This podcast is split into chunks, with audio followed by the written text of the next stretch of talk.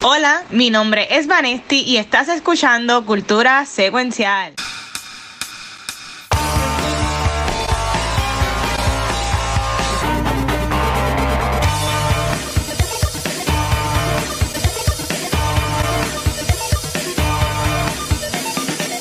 Saludos Corillo y bienvenidos a un nuevo episodio de Cultura Secuencial. Yo soy Vanesti y nosotros venimos de una semana de hablar de cosas que a mí no me gustan, pero ahora vamos a hablar de lo que a mí me gusta, de las películas de Dune. Pero antes de comenzar, yo quiero que los Fremen de Cultura se presenten. ¿Qué clase de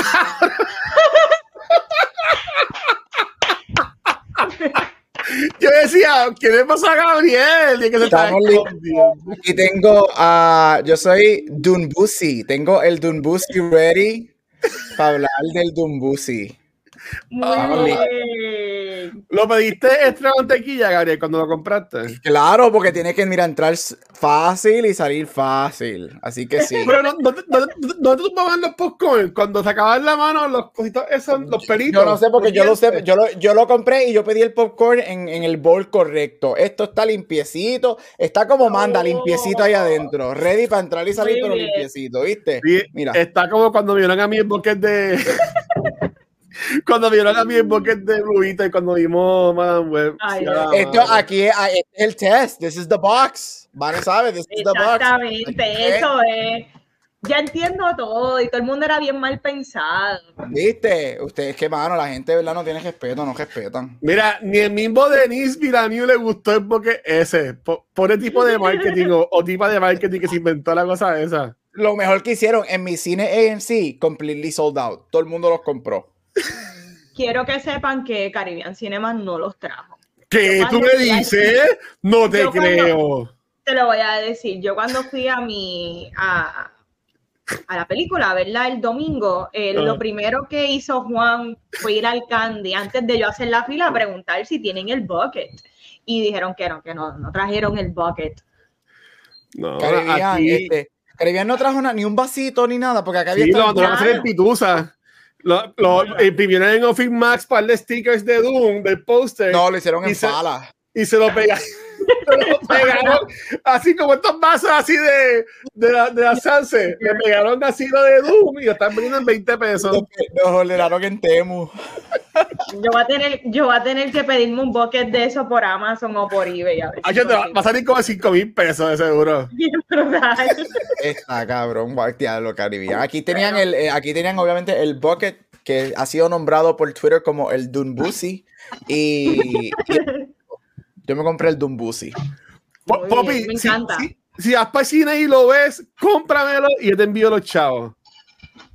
Porque sí, compra dos. Así, y eso, eso, hay que tenerlo. Yo entiendo que eso es algo. Claro. Es un cole la realidad es que un colectivo este, tiene una forma peculiar. Yo entiendo que es a propósito. Para claro. propósito como que para llamar la atención. ¿Qué le funcionó? No, no, les hacía falta, pero le funcionó. Pues mira, Corillo, yo estoy bien contento de hablar de algo bueno al fin en cultura, porque la semana pasada fue algo desastroso, que hablamos de Madame Web. Este, pero eh, vamos a las noticias, son media whatever, pero quería mencionar a Betty y a Gabriel porque son dos temas que a mí por lo menos me gustan, me gustan mucho, ¿ok? Y tengo miedo de ellas, um, de, de, ambas. Este, la primera, yo aquí soy bien fanático de lo que es Tron, este, la, la primera que salió cuando yo nací, yo creo en los 80, bueno, hay, que especificar, en el 1980 y pico, no sé en qué año fue, salió la primera Tron, después los 2000, 2010, 2010, 2013 por ahí. No, 2010, 2010. 2010 fue. Pues 2010 salió ese Doom, este Doom, salió Tron 2, que estoy marcado con el... Sí, Dios mío, algo. Ok, ya. Eh, con el bucket, con, ¿cómo es el se llama eso? El Dumbusi. El Dumbusi, eh, Dios mío. Este, pero entonces, fíjate Luis, este, se anunció hace ya un par de semanas, un par de meses, que al fin Tron 3, que llevaba en tiempo, llevaban tiempo como que intentando hacerla con distintos casts y toda la cosa, al fin la van a hacer, pero es con Morbius, es con Jared Leto. Y hoy este, publicaron la primera imagen y para mí se ve cool. Es que la estética de Tron, una estética cool. Pues yo le quería preguntar aquí a los que saben en verdad de cine en Puerto Rico, que son Vanesti y Gabriel, si ellos entienden que el efecto Morbius, el efecto Jared Leto, porque Jared Leto, las últimas cosas que, que él ha hecho, no le ha ido bien. Él hizo Haunted Mansion, Sendo Boquete, Morbius, Sendo Boquete, We Crashed, que fue un, es para Apple, creo que era de Apple TV, que tampoco fue bien recibida. Small Things o algo así, ¿verdad? Eh, Little Things, que salió en pandemia. fíjate, fíjate a mí me gustó, a mí me gustó Little Things. Pero, pero no es por él, es por el de ese Washington y Dami Malek. Este, House of Gucci, yo sé que a ustedes les gustó, yo la detesté. Y también para colmo, Tron 2 no fue tampoco súper bien recibida. ¿Ustedes entienden que esta película con estos aspectos está como que destined to fail? Mm, mira, la realidad es que yo solamente vi la de los 2010. Eh, esa película no fue bien recibida, la realidad. Empecemos que esa no fue bien recibida, pero si hay algo que se la tienen que dar y todo el mundo se la sigue dando, es que el soundtrack súper bueno y la estética, ¿verdad? De la, de la manera en que está styled, eh, los sets, la ropa, fueron súper increíbles. Estaba con todo y que salió en el 2010, considero que la película está, estaba adelantada a su tiempo en ese momento en que sale. Yo me acuerdo hasta en un trajo hasta una línea. Sí, yo me acuerdo de Hurley. De, de Tron, bien cool. Sí, yo trabajaba, yo trabajaba en Paso hace tiempo, ay Dios mío. Esa, esa línea estuvo súper cool, pero de que si esta película, eh, Tron 3, que lo que sea que se vaya a llamar, Mira, la realidad es que va a depender del talento que está detrás de cámara, porque en verdad Jared Leto viene de flop tras flop. Eh, y lo que hace es tú pensar que no es muy buen actor cuando es un Oscar winning actor. Sí. Eh, yo pienso, yo no, no conozco si Jared Leto es el protagonista, pero si sí, él va a ser el protagonista ah, pues va, a fracasar. Yo pienso que Jared Leto funciona en, en películas que son, él es parte del ensemble, él funciona muy bien, pero si él va a cargar la película y él va a seguir con este, estos weird vibes, a él cuando no le dan buena dirección, él, él gravita a ser just weird. Y en verdad, pues para mí no funciona lo que él gravita a hacer sin que esté bien dirigido. no sé, Gabriel, ilumina. Mira, yo no sé, estoy chequeando quién es el director de esta película. Yo vi que este, sale este el juego de Star Wars, Gabriel también está muy El hombre que el hombre el que está dirigiendo esta película, él solamente ha dirigido la película grande que él ha dirigido es Maleficent la segunda, la de Angelina Jolie, Mr. Evil. Um, y ahora, está, y ahora está dirigiendo Tron, Tron, se llama Tron Ares y Ares. es protagonizado por Jared Leto, así que él es el protagonista y está supuestamente attached para dirigir Pirates of the Caribbean 6. Este, pero eso si la hacen porque eso supuestamente sale como el 2027 o 2028. Este, Mira, yo no sé si está predestinada a, fallas, a, fallar o a hacer un failure porque Tron es un IP que es bien conocido, es bien popular. La segunda película, aunque no fue bien recibida críticamente, a muchos fans le encantó. Hizo casi medio billón de dólares en el 2010, que en el 2010 es un muy buen amount de dinero. Este, y, y, Tron es como Five Nights at Freddy, que tiene un bien passionate group of people que van a verla. Por ejemplo, yo no, yo no soy de ese fandom, pero yo la iré a ver porque yo sí pienso que Tron visualmente, este, la segunda fue excelente. A mí me gustó mucho visualmente la segunda. Este, tiene un cast muy bueno. Tiene Ivan Peters, tiene Greta Lee de Past Life.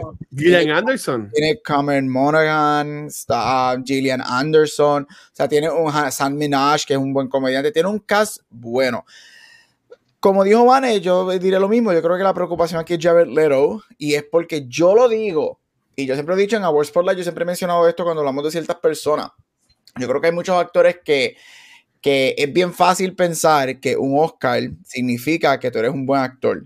Yo siempre he dicho que un Oscar en parte es eso, pero también en parte es que tú ganaste un Oscar en el momento perfecto, right moment, rol perfecto, right? Y yo creo que Javier Lelo tiene su Oscar porque no se puede negar que por más que podemos hablar de que hoy en día ese rol would be played por un trans actor en vez de un hombre, este, su performance en ese año, y ya como 10 años que él ganó, este, excelente, right? Ya so, yo no sé si, yo, yo no creo para mí, yo no creo que él es buen actor, yo creo que he's fine. Vale, estoy contigo, él se va siempre por lo crazy, lo over the top, él es, o sea, el tipo está loco, el tipo no, no tiene la mejor reputación con sus co-stars, no sé si se acuerdan que pasó esa Squad empezó a enviarle condón usado a la gente y ratones muertos y whatever. en esta la envía el virus de computadora. Es como que, mano, yo no sé qué está pasando, este, más, ¿cuál era uno de los, de los, de los, de los programas con usaban en los 2000 McAfee, McAfee Virus Protection, whatever. Eso es lo que van a tener que usar esta gente. Que busquen eso, un troyano. Es bien brutal. Este, pero. Es que mira, él es más un influencer. Ese va a ser en Instagram subiendo videos con cualquier influencer. Es como que. El tipo está tostado. Eres un rockstar, eres un movie star. Como que. El tipo está tostado. Yo no sé si el tipo. Yo, yo no pienso que aquí va a ser bien interesante, y con esto termino, para no extender tanto, este, cuando esta película salga, porque yo sí pienso que la película va a ser bastante dinero, va a ser, no es que va a ser quizás un billón de dólares, pero yo encuentro que va a ser más o menos lo mismo que hizo la segunda, maybe un poquito más o maybe un poquito menos, pero that's a good amount of money. Depende de lo que cueste esta. Obviamente, si vale, si cuesta 350 millones, pues va a ser un desastre. Pero yo creo que va a haber mucha gente diciendo, ah, Mary Jared Leto es un movie star que es a la gente. I don't think so. Yo creo que Tron va a jalar a la gente por lo que es Tron, más que por lo que es Jared Leto. Yo la voy a ver, estoy bien interesado. Disney últimamente tiene mucho más misses que hits. Este, so vamos a ver qué pasa. Este, supuestamente ya la película está casi terminada. Oh, este, filmando, este, porque ellos habían ya filmado muchísimo antes de los strikes y están terminándola, uh. porque la película como tal no es que toma mucho tiempo filmarla, lo que toma es el post-production por los efectos. So, por eso es que sale el año que viene, pero sure, mm, sure, yo la voy a ver y yo sé que tendremos un episodio, no podemos hacer nada excepto esperar a ver qué va a pasar.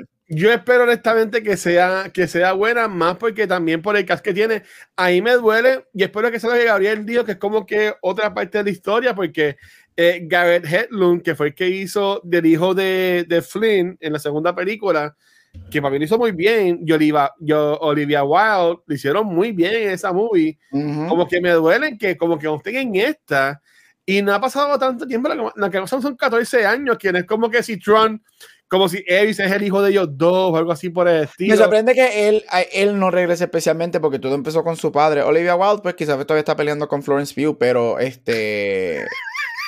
él me sorprende que no, la, no lo hayan traído. Pero quizás hace un cambio, tú nunca sabes. ¿Sabes de estos personajes que de momento hacen un cambio, que dan un open ending y whatever, bla, bla, bla? Ok, muy bien. Y ahora, en el segmento de noticias que no le importa a nadie, eh, hoy, 29 de febrero, se está celebrando el cumpleaños de Superman. Happy birthday, Clark Kent, Superman. Este, y James Gunn, él dice que no fue a propósito y que no fue, que no lo coordinaron así. Pero hoy también empezó la grabación de la película que antes se llamaba Superman Legacy. Pero hoy es esta imagen que es del Crest de Superman, que ya hayan visto las fotos en par de fotos que subieron de Table, de Table Read este, y diciendo que la película se va a llamar ahora Superman, en letras mayúsculas. Me encanta la creatividad. Sin, sin legacy. Sin legacy y nada. Y, y también estoy bien curioso, según un reportaje, de que esta película es la segunda película con el budget más alto de todos los tiempos. Viendo el track record que DC ha tenido con Warner, de películas que no han ido muy bien no les, no les preocupa que la primera película de este proyecto nuevo de, de, de James Gunn tenga un budget tan alto. Lo vimos con Joker, que también tiene un budget bien estúpido. Este, como que no, no les preocupa esa. Me parece un desastre. No hay necesidad de que esta película sea la que, la película número Es la, es la segunda película con el budget más alto. Guay, si él mismo se encargó de, castear un chorro de nobodies. Y perdónenme, yo amo a la actriz de Marvelous Miss Maisel, pero ella no es una actriz cara. No. Ella es una TV actress. Y ella, es una niche actress. Lo sabemos tú y yo que vemos eso. Ella yo no creo que cueste tanto, mucho menos va a costar el, el, el de Hollywood. O sea, aquí nadie, aquí quizás el que puede costar un poquito más es Nicholas Holt y volvemos, Nicholas Holt al sol de hoy no ha sido un leading man, que tampoco creo que cueste mucho. DC ya para mí comenzó con el pie izquierdo, porque para tú garantizar de que, de que este proyecto por lo menos tenga la oportunidad de recuperar mínimo, el budget y hacer un break even, es tú encargarte de por lo menos manejar este, el budget y mira lo que hicieron, sin necesidad. Cuando volvemos, y esta es la cantaleta de todo el tiempo, mira lo que hace un Denis Villeneuve, mira lo que hace una Greta Gerwig, mira lo que hace un Nolan, mira lo que hace el, de, el director de The Creator, o sea, ya se ha demostrado lo que tú puedes hacer en Hollywood con un budget moderado y todavía DC está gastando un fracatán de dinero en hacer una sola película. En verdad que whatever. Y ese póster, teaser, del Superman con el hielito encima, fatal. Bye. vamos a ver. Mira, ok, para que no nos acusen de fake news, este, eh, le hicieron un update a la noticia. Tiene un update de que James Gunn debunked eso. Él en, él en Twitter es bastante vocal con las cosas y él enseguida contestó de que no es cierto, este, porque supuestamente eran 364 este, millones el budget. ¿De cuánto es ahora? 300 millones. Él, no dijo la cantidad, obviamente no la va a decir, pero la gente está diciendo que lo más seguro va a fluctuar entre 150 a 200 millones, pero la semana pasada hablamos de que Joker 2 va a tener 300 millones y Joker no vuela. Y Batman y Superman vuela, so esta película va a tener. Superman vuela y algo a mí me dice que vamos para vamos para ver Aliens y entonces revoluyen Joker no vamos a ver Aliens ni nada de eso. No entiendo. ¿Qué, ¿Qué, tú crees de esto, Gabriel? Ay, mira, I don't care, igual que Marvel. I just don't fucking care anymore. I don't fucking care anymore. Estoy alto. Por mí que exploten. Por mí que todo el mundo coja kriptonita y whatever y mueran todos. I don't care. Es como, como dijo Vane, y lo único que voy a añadir, ¿cómo carajo una película sigue costando tanto cuando tú tienes a Villeneuve, que vamos a hablar de esa película ya mismo, tienes a Gerwig, tienes un montón de gente y te presentan esto. O sea, I, I just don't. It's just weird. Este, ya, yeah, y again, superhero, I don't care. A mí me gusta mucho este cast, I, I do. A mí me gusta mucho James Gunn, obviamente la voy a ver, pero I just don't care, mano, de verdad. De verdad que I just don't care. Si funciona, funciona, y si no, pues bye. Yo tengo fe de que funcione. Cuando acabamos el episodio en enero, de lo que esperamos de 2025, esto va a ser una cosa que más yo voy a esperar tú tienes mucha fe en estos proyectos. Mira, si la DC, si la DC person de nosotros no tiene fe, eso te deja mucho que decir. la pregunta es, Warner no estaba tan jodido económicamente, ¿cómo diablo le dan un budget de 200 millones a, a Joker y un budget que me iba a frustrar igual a Superman? Es como que no entiendo. Yo no tampoco. Yo creo que ellos están actuando errático y nada más por eh, asegurar de que estos, esta gente, estos creadores, no se les vaya como se les fue Nolan.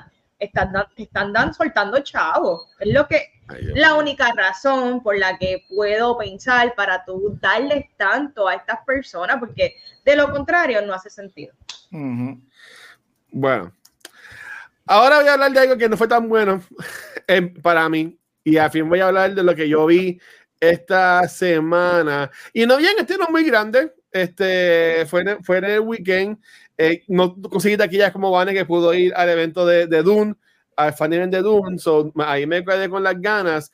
Pero yo tuve la fortuna de ver um, Drive Away Girls. Um, esta película, lo más, lo más que yo puedo compararla es con Bottoms. Y Bottoms es, en mi opinión, 50 mil veces mejor que esta película. Y cuando hablamos de Bottoms, yo dije que a mí como que me dio igual. Que estuvo funny, estuvo cool, pero que no era, no lo da cabeza. Eh, yo no conozco mucho del cast.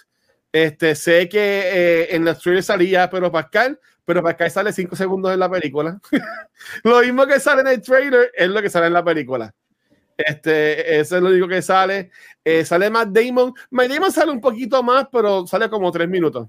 En la, en la movie, Este, yo te diría que lo mejor de la película es la relación de las dos actrices principales, este, que son, son este, mejores amigas y pues dudo, no sé si la quieran ver, pero pues spoiler, 5, 4, 3, 2, 1, pues en, su amistad hay una que es más promiscua, hay otra que es como que más, más shy y como que a lo último pues terminan juntas.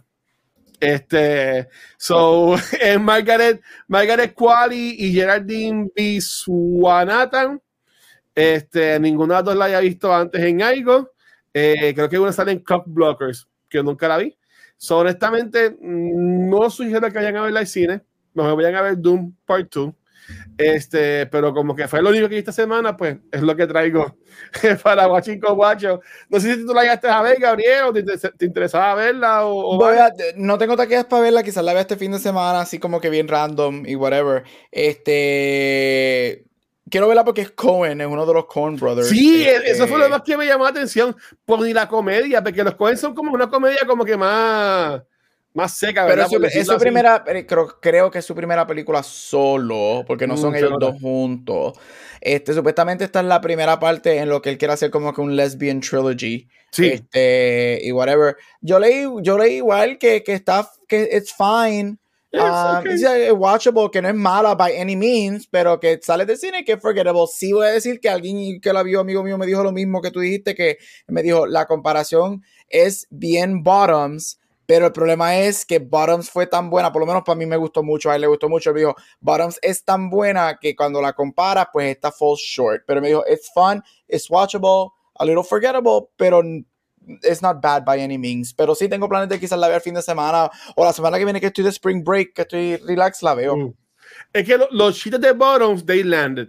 Como que los chistes estaban mm. cool en Bottoms. Acá, tú ves los chistes, pues los ves pasar. ¿Sabes? Como que como que lo siguen, lo siguen, no paran. Este, pero y me sorprendió que está en los cines regulares, no está en Fine Arts. Que esta una película que maybe era más para tirar en Fine Arts. Este, que me, me, me vi que en el post sale Pedro Pascal, quieren coger a la gente de boba, no sé. Que yo tengo, mira, aquí está mi Pedri, él es mi background de mi celular, Dari Pedro. Ay, tan bello, lo amo, Dios mío. Mira esa sonrisita con su SAG Award después de ganar. De ganar. Pero, después de 20 gomis. Este, ¿Y tú, vas a empezar a verla o ahora menos la vas a ver? Time. Ok, pues mira, no. Eh, si hubiese estado en streaming, quizás lo hubiese visto, pero creo que no hubiese. No, no creo que vayan ni, ni tan siquiera viendo el trailer lo hubiese corrido al cine, de verdad. que no había más nada. Pero algo que supuestamente está brutal, que tiene 100%. No sé si todavía lo tiene, pero tuvo un momento 100% de Tomatoes. Es de lo que el doctor va a hablar. Gabriel, ¿qué tuviste en estos días? Se me respeto. Mira, rapidito, porque sé que tenemos, el, el, podcast va a durar más largo que las 2 horas y 50 minutos de la uh. película. Mira, este, vi los primeros dos episodios de Shogun. Shogun es un nuevo limited series de FX. Esto, esto es un remake. Este, este show actually ganó mejor limited series en los Emmys en los 80, creo que en 1980. Recibió un montón de nominaciones y gana limited series en los 80. Es basado en una novela que fue publicada en el 75. Así que esta es la segunda adaptación este, de la novela. Mira, no voy a entrar en muchos spoilers porque son más que dos episodios. Acaba de estrenar esta semana. Ah, me encantaría hablar de esta serie. Es una serie, es espectacular. Eh, es. Y obviamente, Game of Thrones, HBO decidió cancelarla y nunca terminaron esa serie, que fue bien triste. Pero es. Te recuerda, no a, Cuando digo Game of Thrones, no es que te recuerda al show como tal, pero te, me recuerda mucho al production value que yo creo que no hemos visto en una serie de televisión desde Game of Thrones a ese nivel. La serie está espectacular, la serie protagonizada por um, Hiroyuki Sanada, que es una leyenda del cine japonés. Este, de hecho, él, cuando él le ofrecieron el él dijo, la única manera que yo hago este programa es que todo el mundo en esta película, todos los cast, sean de donde ellos tienen que ser nacionalidad japonesa, Eastern, etcétera. Mira, es una historia espectacular. El primer episodio te vuela la cabeza. Tiene unos elementos este, fantásticos. Las actuaciones están cabroncísimas. El writing. todo lo visual. Es, es, es tan es cinematic en TV y me encantó. Los primeros dos episodios tan excelentes. Todavía creo que tiene el 100% en Rotten Tomatoes. Este, es basada, es establecida en el mil, creo que es como los 1500 o los 1600 en, en Japón, en esa era. Este, y es, que no quiero entrar en detalles porque tienen que verla, pero totalmente recomendada. Las peleas están fantásticas, las actuaciones es usted tenga. Es un production, es un production que, que, me encanta que exista. Y obviamente hablando un poquito de los Emmys, esto para mí yo creo que va a ser el frontrunner para ganar Limited Series en los Emmys, porque así de buena está. Dos episodios ya han salido, están en Hulu este, que es donde FX tiene el partnership de ellos. Este, No sé cuántos episodios son, diez. estoy 10, 10 episodios, este, y de verdad que, wow, wow, wow, wow, de verdad. Sí que si te gusta este tipo de programa, si te gusta este, cosas como, te gusta este tipo de lore, te gusta cosas como Last Samurai, The Wolverine, que tienen este tipo de lore, obviamente bien diferente, porque aquí están bien hechos este, y culturalmente relevantes, pero si te gusta este tipo de lore, mano, este show es para ti, de verdad. ok. ¿Tú la tenías ahí en la vista, Vane? Yes, la tenía en la lista pendiente y ahora que Gabriel la por lo menos recomendó los primeros dos capítulos, la tengo ahí ready. Mira, el último episodio eh, estrena la semana del 20 pico de abril y no teníamos tema, así que lo puse. Vamos a ver. Perfecto. Por ahí me, ahí me sorprendió porque la cosa era 100%. Cuando salió los reviews, era como yo, diablo. Yo como que nunca había visto algo que es un 100% en Tomatoes. Eh, y se lo merece. Y no, y no es solamente la producción. Cuando tú tienes una producción así de grande, que fue lo que pasó mucho con Game of Thrones en sus últimos seasons, you sacrifice storytelling por production value. Y estos dos primeros episodios, este, complete opposite el, production value enhances el storytelling en vez de sustituir el storytelling, que eso es bien raro cuando tú tienes este tipo de producción tan grande. Así que loco por ver los próximos episodios, estoy juqueado, me encantó. Ah, pues, Y sale, y sale semanal, eso está cool. Eso. Nice, súper. De la que sí. Vamos a gozar. Ready. Bueno, Corillo, vamos a hablar ahora de Dune Part 2. Esta es la secuela de Dune del 2021, la adaptación del primer libro de Dune por Frank Herbert, libro que salió en, 2000, en el 1965. Esta película, igual que la primera, es dirigida por Denis Villeneuve. Gente, yo gocé un montón cuando salió la primera y se convirtió en una de mis películas favoritas de ese año.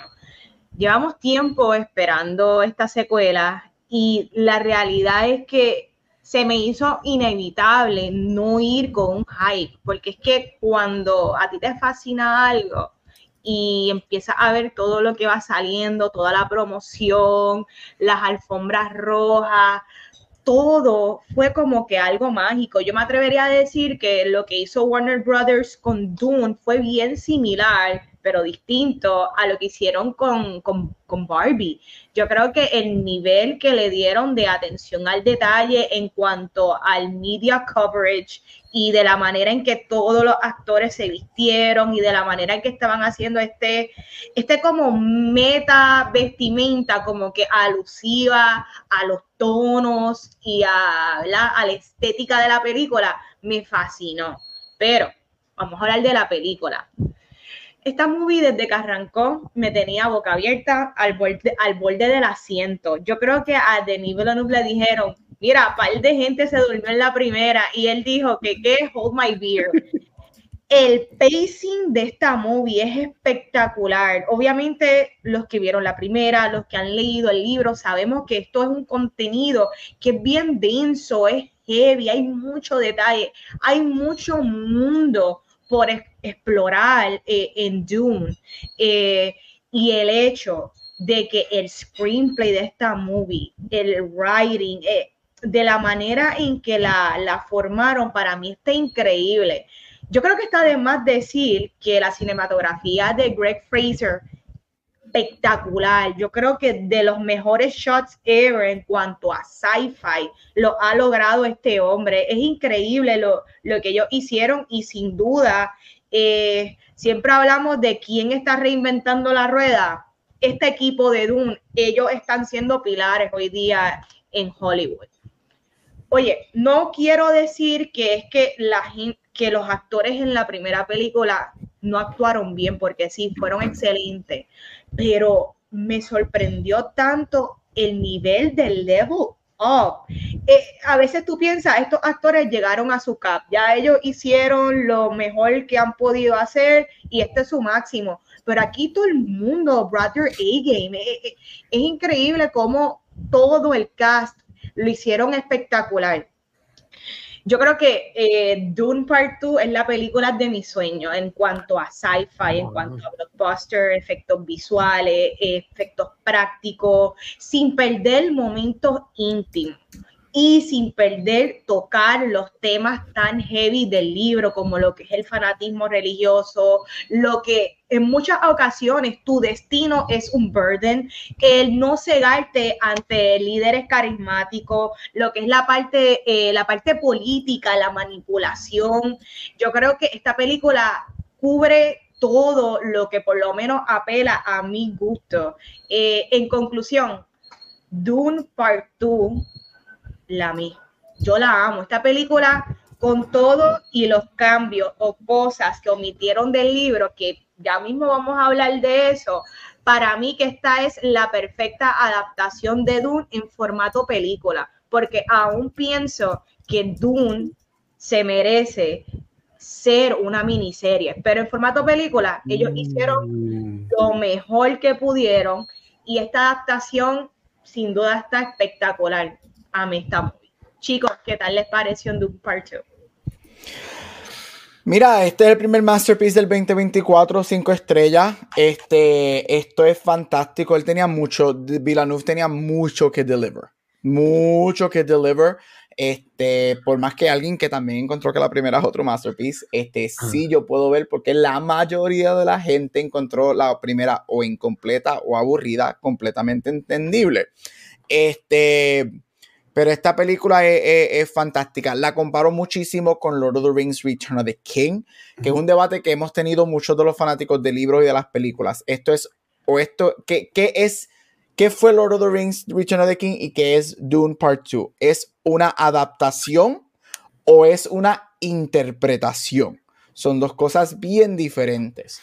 Este, y yo creo que ahora mismo, eh, hoy que la película oficialmente estrena para las masas, y sí, nosotros estamos adelantados una semana, porque sabes que este es el podcast de nosotros y no nos importa. Este eh, va, a ser bien interesante si esta, esta conversación de, de, si esto es una adaptación o una interpretación. Mano, eh, esto es, esto es lo que esto es el lo que es Top Gun y Avatar para su respectivo año hace dos años, lo que es esto, esto es lo que es cine, esto es lo que se puede hacer con el cine, esto es lo que es la magia de lo que tú puedas hacer en un big screen. Por eso es que gente como nosotros estábamos sufriendo tanto en 2020, 2021, porque tuvimos la oportunidad y de hecho perdimos muchas cosas en el cine y nos pudieron privar de esto. Eh, aquí todo el mundo está actuando with capital A eh, de hecho, yo lo digo, sí, yo no estaba esperando que nadie actuara mal, pero Vane lo dijo y lo expando. Eh, yo no puedo creer que la gente, estos actores decidieron darle estos performances en un sci-fi movie. O sea, ellos están like giving Oscar quality performances en esta película y hablaré de varios ahorita de mismo, especialmente de este protagonista, porque Dios mío, y mira que yo pensaba que él nunca iba a superar Call Me By Your Name, pero pues aquí estamos. Este, esta película visualmente es un sueño, de verdad. Si tú tienes la oportunidad de ver esto en IMAX, ahí es donde tú tienes que verla. Yo la tuve la oportunidad, ya yo la he visto dos veces, tuve la oportunidad de verla la segunda vez en IMAX y yo estuve en shock. La mitad de la película, más de la mitad de la película, yo estuve para el frente con las manos así en la rodilla porque yo estaba en shock de lo que yo estaba viendo. Eh, obviamente no, hay que, no cabe decir que los production values son espectaculares. A mí me encantó la manera que manejan los temas del libro y los cambios a mí me gustaron y hay bastantes cambios y yo sé que quizás este hablamos de ellos ya mismito, pero a mí me gustaron, a mí me encanta esa última hora de la película, es un sueño pero un sueño hecho realidad. Y a mí sí me encantó los últimos 20 minutos de la película, por más diferentes que sean del libro. Este, a mí me gustaron. Ya, no hay, entraremos en detalle ya mismo, pero esta, este es yo, a mí, dado lo que va a salir en el 2024, yo creo que este es el evento cinemático del año va a ser esto. No necesariamente que esta va a ser la película que más dinero va a ser, hay una diferencia, pero el evento cinemático del año es Dune Part 2. Fíjate, yo entiendo que esta película va a ser un montón de chavos porque el World of Mouth de esta película es algo que desde la semana pasada se está viendo bien intenso, bien intenso. Y Corillo, lo he puesto 30 veces en el chat lo voy a poner una vez acá con mi voz hermosa. Spoilers, spoilers, spoilers. Vamos a hablar de spoilers de Doom Part 2. No quiero quejas, los quiero mucho. Un besito en las pompis, pero no vengan a joder después. Este, um, Corillo, hace varias semanas atrás hablamos de lo, de lo que esperamos de 2024 y yo cometí la desfachatez de no incluir Doom Part 2 en mi lista. Y yo puse como número uno a la película de Deadpool and Wolverine. Pues, fanático sencillo que soy. Pero, mano, qué, qué short, short-minded ese macho del pasado, honestamente, ¿sabes? Como que puede que, puede que la puede que Part 1 sea para mí como que la mejor película de ver, aunque es una muy buena película, pero, mano, yo mencioné la semana pasada Doom Part 2 y yo la vi en CXC. Yo mañana ya tengo taquilla voy a verla en IMAX. Mañana por la noche, pues a Carolina, voy para allá de cabeza. Y ya estaba casi llena la tanda cuando yo compré las taquillas mías, creo que fue ayer antes de ayer. Este, mi gente, ahí no sorprendería que alguien saque esta película de mi número uno de lo mejor del año 2024. Estando Deadpool, estando Final Fantasy Rebirth que salió hoy, honestamente lo dudo mucho. Las actuaciones, ya, ya lo mencioné la semana pasada. Este, spoilers, spoilers, spoilers en cualquier película que Batista muere, para mí es una, una muy buena película. So, esta película es una excelente película, ya que Thanos lo mata bien cabrón. Me encantó cómo Josh Brolin mata a Batista en esta película, le quedó hermoso. Este, pero honestamente, um, Butler, Seguilla, ese tipo va a ser un God amongst men. Quiero verlo de villano siempre para el carajo que sea el nene lindo de Elvis. Quiero que el cabrón sea el villano. O, sea, sí, por favor, más. Este, Timothy Chalamet, también. Yo sé que yo entré en High Train de Paul Mezcal con Manesty Gabriel, que me estaban esperando con los pasos abiertos.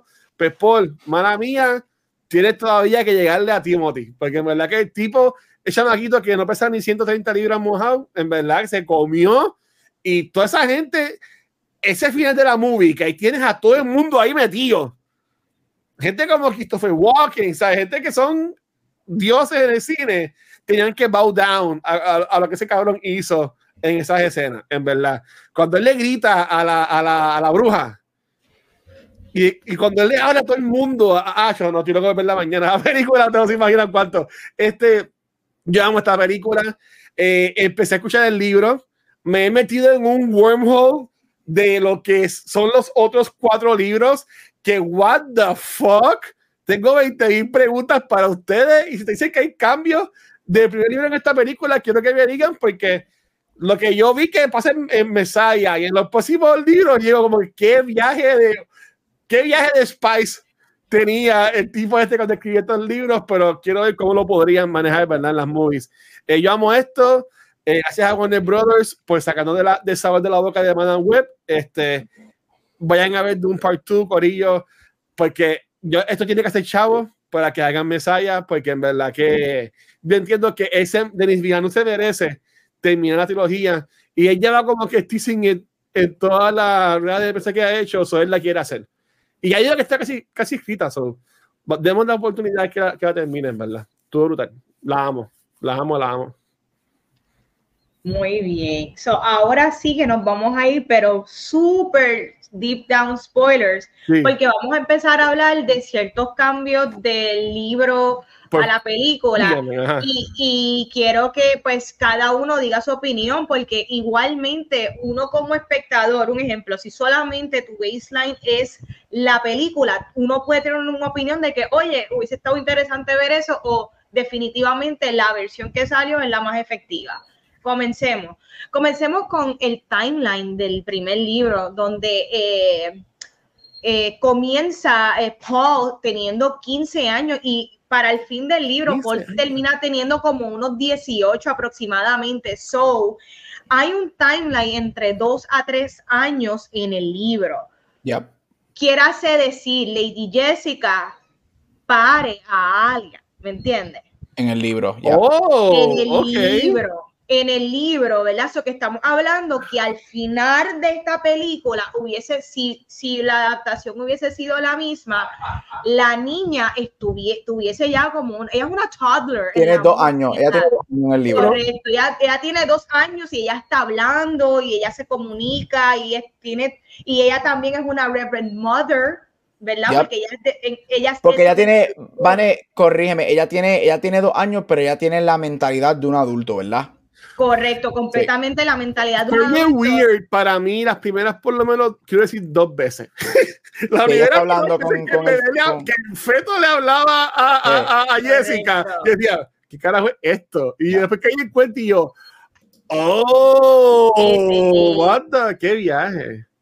So, ahora les pregunto, ¿ustedes creen que la mejor versión fue de que fuera mejor desde el feto hablando o les hubiese gustado o hubiese sido demasiado de extraño ver a un toddler eh, hablando, interactuando con adultos y más adelante digo otro spoiler porque en el libro eh, ella es la que se encarga realmente de matar a alguien.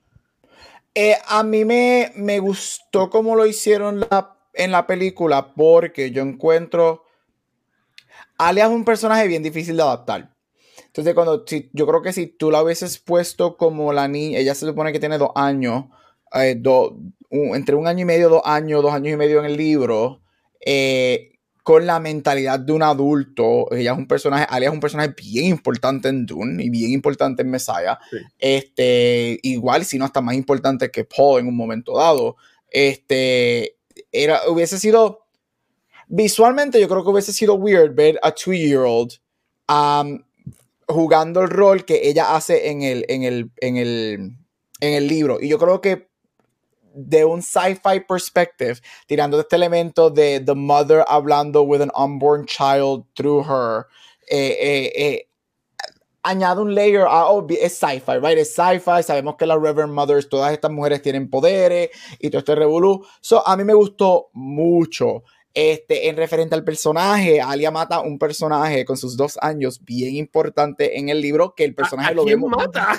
ok, estamos con Ya mismo, Vane dijo ya mismo. Ok, ok, okay no, no, ya estamos con Alia, dile, dile. Este, ella, Alia, ok, sobre la película, este, spoilers 3, 2, 1, en los últimos 20 minutos, cuando ellos take over The Emperor, que Paul entra, que Paul mata a su abuelo, este, que tenemos, que es este, ajá, ajá. a Al Gorlo. Ajá, él lo mata. En el libro es Alia quien lo mata a Pero ¿cómo? Si es una bebé. Usa la fuerza. Ella lo, eh, no, ella lo mata con, con Ella lo mata con, el coso, con un poison, no es un poison dart, no me acuerdo, pero él lo el, eh, el, de la primera película que es bien finito, el de Sí, sí, que, el trocito ese, el, el, poison dart que le ponen aquí, ella lo coge y se lo espeta y él muere.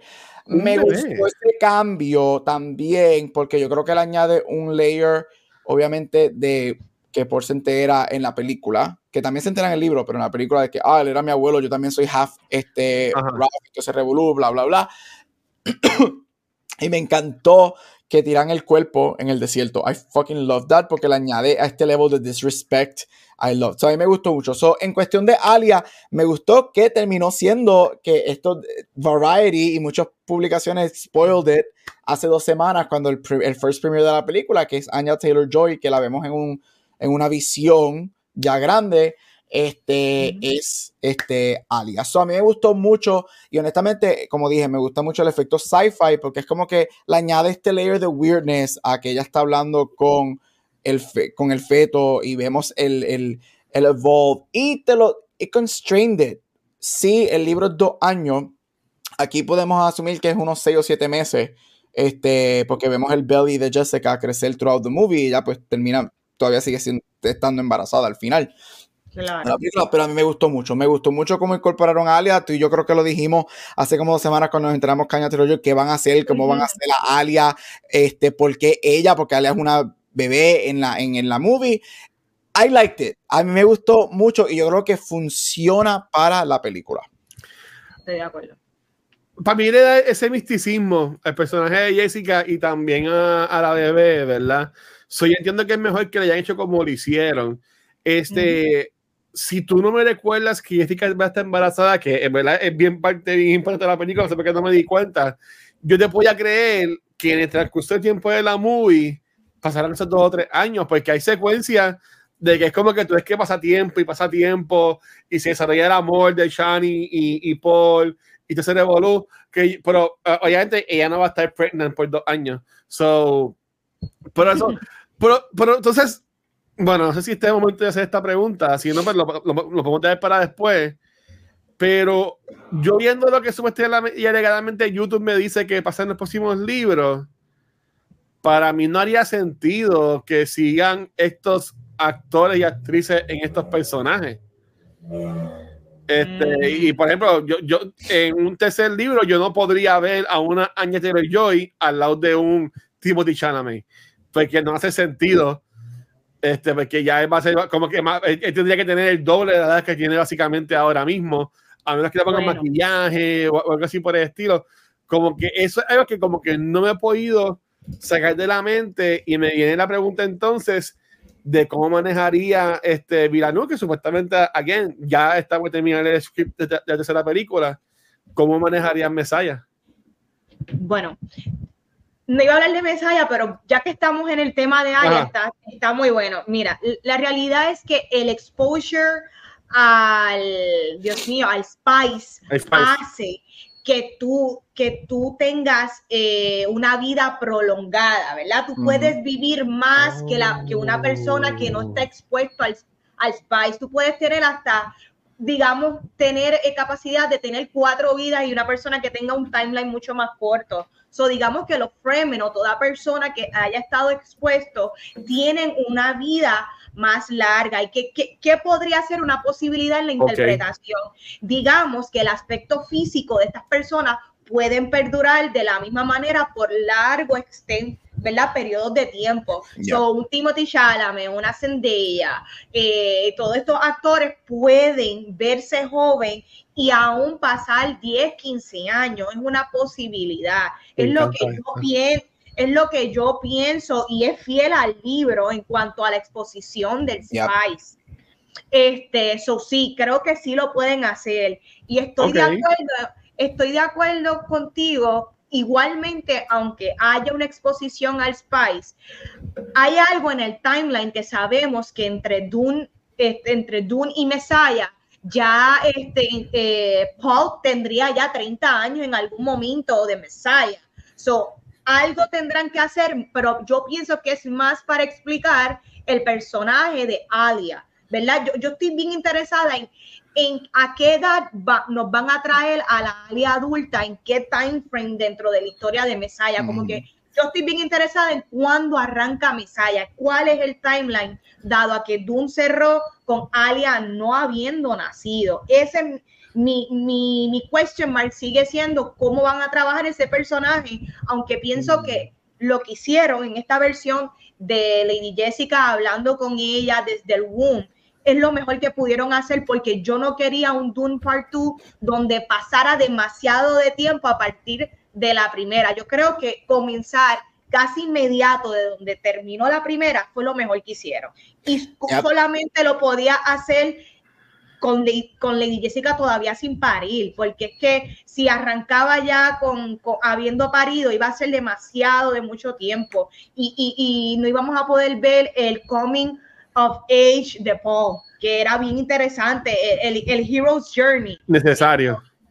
So, yo pienso que sí, so, estoy, estoy de acuerdo. Gabriel, ¿qué tú piensas con, con qué van a hacer con Alien, Messiah y esto y las edades de estos actores? Mira, yo creo que yo creo que igual que lo que hicieron con Alien aquí que está en el boom es sci-fi, yo creo que ah, de, parte de nosotros como viewers tiene que haber un poquito of suspension of disbelief. So yo creo que si tú no Vane, tú y yo hemos leído el libro, sabemos lo que hacen las propiedades del Spice, por eso que el Spice, eso, eso es una de las millones de razones por qué el Spice es tan importante, right? Este, so, yo creo que es de estos casos bien telenovela, cuando cambian a un actor para el mismo rol, no lo explique and it just is, right? Yo creo que así es que yo lo funcionaría. Yo diría que mi, mi, mi, mi cosa intrigada eh, o mi intrigue moviéndome para Messiah, si es que lo llegan a hacer, este, que no está confirmada, él está escribiendo el script. Hoy salió que Hans Zimmer está escribiendo un score para Messiah, este, pero obviamente todavía no está confirmada.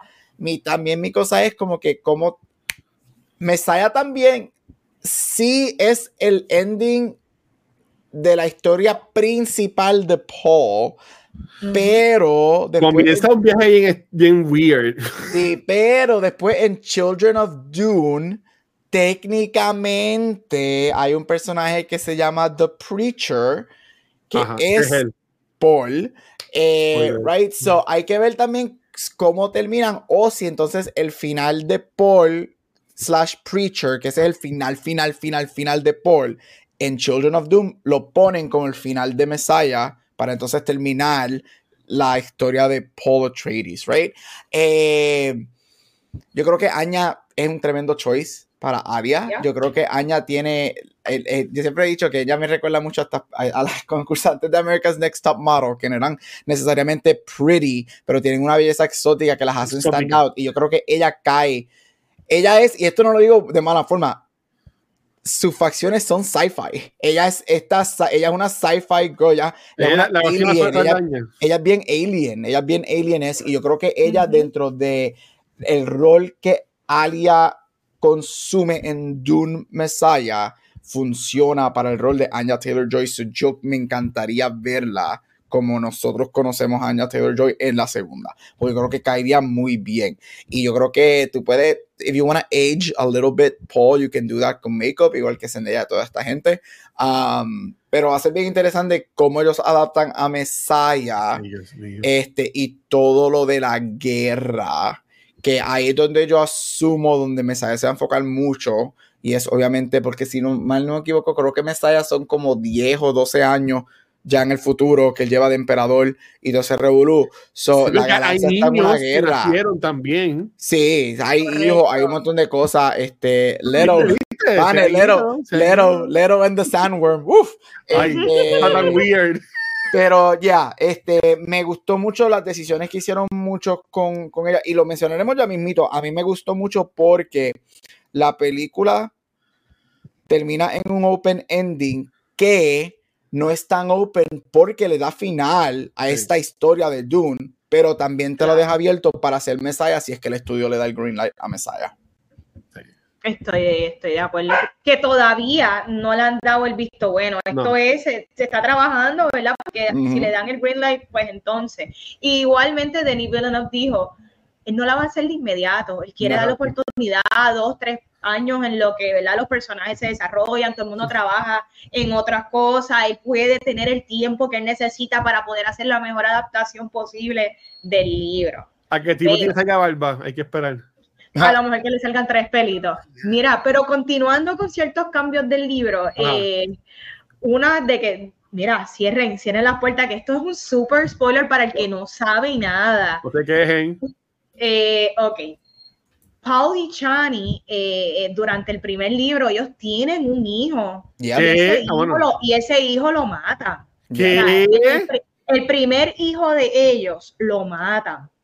Little Two. Little ¿Lo, matan de que ella lo pierde o No, matan al bebé? tiene- No, no, él no, tiene como un año y él muere en un ataque que los Frem- que le- los Harkonnens le hacen a los Fremens cuando por ejemplo cuando ellos bombardean la montaña en un Ajá, ataque ajá. de eso el hijo lo matan En una de esas invasiones, tú sabes, en, en una de esas guerreritas que tienen, ¿verdad? Múltiples, wow. ahí ellos pierden a ese hijo. Ujú. So, volvemos. Es algo, es un aspecto del libro que yo pienso que igualmente no iba a aportar a la película que tuvimos, porque apenas según tenemos el time frame de esta película, Paul y Chani se están enamorando. Ajá. Para mí hubiese sido demasiado de jarring que ellos en, en pleno, en su pleno enchule, oh, estoy preñada, ¿me entiendes? Hubiese sido algo demasiado abrupto. So, para mí Yeah. ese cambio no me afectó. que de momento de momento hubo cinco segundos que dije lo van a hacer porque cuando Yo hay una escena que los vemos a ellos teniendo eh, sexo eh, y yo dije lo van a hacer lo van a hacer vamos a tener el time job y yo ya a ese punto Sí. estaba pero es que lo que falta es como una hora y 20 minutos de película no pueden hacerlo no pueden hacerlo Pero maybe, no maybe ahí es que bloquean al, al, al, al nene gusano. Sí, obviamente esa escena está puesta ahí para enseñar la relación de ellos y que ella, si hace Claro. obviamente, hello, she's Porque pregnant. son de ella los hijos, ¿verdad? No son de Florence Pugh. Corre, son todos de ella. Él Todos de ella. nunca toca Ay, el a mí se me rompió el corazón cuando él le dice a ella, yo te amo. Y, y como que... eh, como que Otro cambio, ese cambio, ese es otro cambio gigantesco ¡uh! al yo- libro. ¡Ay, no! Porque esa no es la, esa no es, así no es la historia de Chani, así no termina Chani No. en el libro, pero no. es una historia que el cambio Ay, es bien Dios. grande, pero a mí me gustó muchísimo para la película. Estoy de acuerdo. Eh, uno de los cambios del libro es Shani. A mí me encanta que la pusieron como, no es que ella es la contrincante de Paul, Ella es la Pero- héroe de la película, yo la veo así. pero eh, eh, eh, ella es el North Compass. Ella es la que, o sea, es bueno que lo que los pongan opuestos porque alguien tiene que retarlo a él en el sentido de que, o por lo menos tratar de, de llevarlo a, a- De la keep, línea de, keep him de- grounded. Si yo no supiera de, Correcto. de los, de los libros, yo pensaría que en la tercera película, Chani iba a pelear contra este, a Timothy. Eh, I mean, puede pasar y, aquí podemos hablar de lo que Gabriel dice de que Messiah y o esta película son adaptaciones o una interpretación, porque para mí lo que es Chani es una interpretación mejorada y adaptada mejor a los tiempos de ahora. Ellos le dan, ellos ¿Por le dieron mucho agency a Chani, que Chani tiene agency en el libro, no es que no lo tiene, porque ella es Claro. una kick-ass character para eso haber escrito en los 60, she's a- Claro. pero el cambio que le hacen al final a ella es ella 100%, ¿sabes qué? Esta mierda a mí no me gusta y yo me voy para el carajo, mientras, sí- mientras que así no es que termina ella en el libro. Correcto. Eh, eh, llega a un punto en que sí, no es que ella no se moleste por la situación, no le incomoda, pero sigue siendo una fiel follower de Paul, ¿me entiendes? Ella, en otras palabras, el cambio, ella se queda, ella nunca bueno, se va, en la película ella Pues, se pues, va. Ella en la película, va. ella desde un principio siempre ha estado en contra de eso. Sí, ella, en la, pero en la película, en la Exacto. final de la película, ella se va. De hecho, la película, Ujú. spoiler, 3, 2, 1, la película termina con ella. Ella es Sí, el último correcto. shot de Por la eso es que ella película. decía, ella es la cheche, ella Sí. es la, la, la Ella es el heroína de la último shot de la película. movie. Y ella en el libro eso no es así. Ella en la película se va. Ella, esta mierda a mí no me gusta. Yo me voy para el carajo porque esto no es lo que yo quiero. En el libro, ella hace su rol de. Porque ella técnicamente es un concubine. Concubine. Así es que la describen en el libro. Porque él se casa. Oh. No, lo, lo que era- lo que fue Jessica. Porque él se casa Claro. con, con la, Florence la Pugh. hija de con Florence Pugh, con, con, Y con- ella lo acepta. Con- exacto, pero Chani lo acepta, Chani sabe que esto es lo que en el libro Chani eso es lo que tiene que pasar, so Ah, I'll pues deal with it. no. Ella, ella no leyó el libro. Exacto. Eh, no, ascende. Zendaya no leyó el libro. Zendaya, tienes que leer el libro, mi dijo, amor. eh, vamos a romper esta página y vamos a hacerlo nuevamente. Yep. Pero me encantó. Yo pienso de, que- de la manera que lo hicieron. Y eh, Zendaya se espectacular.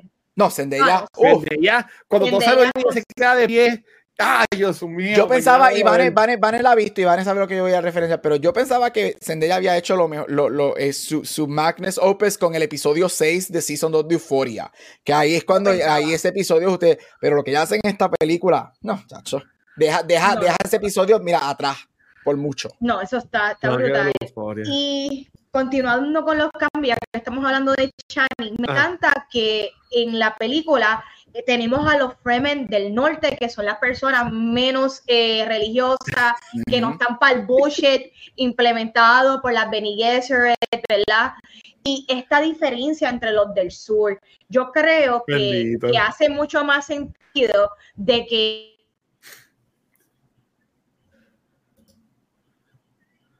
Se frizó. No, vale. Vale, eso no fue. Ah, no, okay. mira que estoy gozando con la conversación. Mira, tratando de seguir esa línea, este, la película nos da, obviamente, los Fremens y ambos bandos, ¿right? Tienes el sí. norte y eh, tienes el y sur. Para mí funciona. Ahí, Banner, te frizaste, ahora regresaste. Sí. Ok, ¿dónde me quedé? Que el, el norte y el sur y, y, la religión son bien temprano. Ok, lo que quiero decir es que esto, eso no es parte del libro. E, e, eso está marcado que, está, que están los Fremen del norte, que son los que no oh. creen, pero están los del sur, que son los más devotos. Eso no existe, pero yo creo que eso le trajo mucho nuance a la movie y hace mucho sentido porque hoy día en cualquier aspecto que alguien se tire un profeta diciendo yo soy fulanito de tal y yo vine a salvarlo. ¿Y tú te crees que todo el mundo se le va a ir corriendo detrás? Decir, claro que sí, sálvanos you white man, claro que no. So, para mí me, me encantan los, me, me, encantó esa parte, que si te fijas bien, lo, los que eran los menos que le creían o los que no eran los religiosos eran los más jóvenes y, la, y los mayores eran uh -huh. los que eran los devotos religiosos y, y, y apelan mucho a, a, los tiempos de ahora. Generaciones, las generaciones. Sí. Uh -huh. Y, y, dio la mejor escena de la, una de las mejores escenas de la película, que es cuando este demuestra de que no es, de que él piensa que no es el Chosen One. Y Javier Bardem dice, viste, solo el Chosen One haría esto. Y yo me echaba a reír. Eso, eso le quedó tan chulo a él, me encantó. Sí. So, sí. La yo creo que eh, esos cambios fueron. Yo pensaba que iba a poner en esta película. Yo estuve toda la película cagado por Javier Bardem. Vale, ¿puedo mencionarle un cambio que a mí me gustó mucho? Claro, sí. A mí me gustó los cambios de la pelea final entre Paul y Fade Rafa. Este, yes. la pelea, ok, la pelea pasa en el libro, así es que pasa. They fight okay. to the death. They fight to the death. Mm -hmm. Sin embargo, ellos en la película decidieron irse full on for an honorable fight, mientras que en el libro eso no pasa. De hecho, Fade Rafa intenta matar a Paul en un momento dado con un cuchillo que está poisoned, este, que va en contra, ajá, tramposo, que va en contra de lo que se supone que el dúo sea. Y de hecho, esa no es la manera que Paul mata a Fade tampoco. En, la, en el libro es mucho más hardcore. Él le atraviesa un, uh -huh. un, el cuchillo por la boca y se lo espeta en el cerebro. Este, y aquí es más honorable. Esa, ese, ese cambio pequeño, como alguien que ama, este, eso me gustó muchísimo. Entonces, otro cambio que me gustó en ese final, en esos últimos 15 minutos de la película, es que en el libro las casas nunca um, se van en contra del ascendancy de Paul como el, como el nuevo emperador. Ellos no se van en contra. Mientras que en la película, ellos dicen, the houses do not accept your rise. Y él le dice, ok, let's go to war. Right? Me gustó eso porque eso es un cambio que si tú vas a ser Messiah y si tú estableciste toda Dune 2, tú estableces todo el fear de Paul en que this is gonna lead to, yo, soy, yo voy a ser culpable de la muerte de billones de personas, lo cual es verdad. En el mundo, claro. si no hubiesen hecho ese cambio de que las casas se fueran en contra, yo creo que iba a ser un poquito más weird. Sí. Que, que, hubiese una guerra. Mientras que claro. con ese detalle tan pequeño de que tus, las casas no aceptan tu ascension y el nos fuimos a guerra, nos fuimos para Messiah para la guerra que es el Holy War, que lo mencionan, me encantó que mencionaran el Holy War porque todo esto es una guerra religiosa eh, por un, you know, for, for a prophet y whatever. Y, y te permite la guerra de Messiah que vamos a ver literalmente, y es verdad, billones mueren. Eso es el bueno, que mencionan. Él, él lo ve en la, las misiones. So, esos dos cambios pequeños son más cambios para gente que ha leído el libro. Este, a mí me gustaron mucho, me gustó mucho y la confrontación de Fade y él, qué pelea y qué coreografía tan espectacular. Fue bien física. Oh, mano, de verdad. Yo jamás, honesto, porque Simón es un tipo grande, de... un tipo alto y, sí. y grande. Yo jamás Timothy pensé que Timothy no. tuviese... Timothy es un twink, que tú soplas a Timothy y sale volado. Pero pues, pues, pues eso es que, eso. O sea, tú le compras que él puede pelear contra un Austin Butler que mide como claro. el doble de él. So, esos fueron dos cambios que quería mencionar porque a mí me gustaron mucho, bien subtle, pero cambios que, que son más para gente que ha leído el libro. A mí me fascinaron esos dos cambios. Yo, yo no tengo cambios porque no leí el libro. Y, y fue, lo me- fue lo mejor que hicieron si van a adaptar Messiah, el que del saque arranquen con la guerra religiosa, con la Holy War. Yo creo que hace mucho sentido el que todas las casas, esto es como Game of Thrones, se le viraran en contra, como que, que, Yep. que no fueran tan a, a la hora de aceptar a Paul como el nuevo Emperor. Me pareció lo mejor que hicieron. Mm, a, a mí me estuvo weird este, de que él enseguida fuera a guerra contra todo el mundo y que la gente dijera, ah, pues sí, lo que tú digas. O sea, sí, yo puedo creer que ya todo el mundo cree que él es el, el, el Mesías, que en verdad no lo es, ¿verdad? Es el, es el hijo, ¿verdad o no? Bueno, pero eso ellos no lo saben. Ah, bueno, ¿me exacto. Técnicamente. O sea, que básicamente Timothy Chalamet es Darth Vader. podríamos decir que en estos momentos es Anakin. Sí. Es Anakin, exacto. Y lo que pasa también es que algo que, que obviamente lo aluden throughout la movie, pero como no lo mencionan explícitamente en la segunda, eh, lo mencionan en la primera, pero no lo mencionan explícitamente en la segunda, quizá les olvidó, él es el primer hombre Sí, que tiene en tener ese la- poder, right? Él es el primer hombre en sobrevivir el the, the Tears of Life o whatever que se llame. Él es el Ajá. primer hombre en tener el poder, por eso es que ese famoso grito, que es uno de los momentos más impactantes del libro, este, que él grita silence y ella se y la palabra que creo que ella usa en la película es abomination, Ajá. este, porque y de hecho en la primera lo mencionan cuando ella le dice a Jessica, you were supposed to have a daughter. Sí, Este, porque se supone que esto sea poderes del- de mujer este, y no de hombre. Y eso es otra razón por la que mucha gente entonces are buying que es él, porque él es el Claro. primer hombre en tener ese poder, sobrevivir the whatever life journey. Este, also kudos para el baby sandworm. Qué lindo el baby sandworm. Lo quiero. Pero, pero es que me estuvo weird que la única que se le va en contra es Zendaya. Eso es como que lo único que como que Pero como eso, que- eso, eso es lo que a mí me gusta. Bueno, y la amiga de ella también está. Pero la este, Claro. Este, la amiga de eso- ella la convierte en un crispy. en un cri- en literal. este, pero eso es lo que a mí me gusta y es lo que Vane dijo, es, eh, es bien generacional, right? Eh, Es, los miedos, que es lo que yo encuentro que eh, Dune para mí no es un sci-fi movie o un sci-fi book con religión. Para mí Dune es una historia Es una religión, religiosa en sci-fi. Y, y es una, es, esos son dos cosas completamente diferentes. Y yo creo que ese hecho de que el fanatismo es tan algo tan o sencillo o un momento que tuviste te come tanto el cerebro que you buy into it y cuando tú tienes el Claro. personaje de Jessica que ella es un para mí Jessica es a monster y I love Refe- Rebecca Ferguson en ella, esta ella de película mala es brutal. Igual, Este, igual fue en tú la tienes a ella y tienes el personaje de Paul y te bebiste el Kool-Aid te bebiste el Kool-Aid y te fuiste por, por ahí para abajo Sí.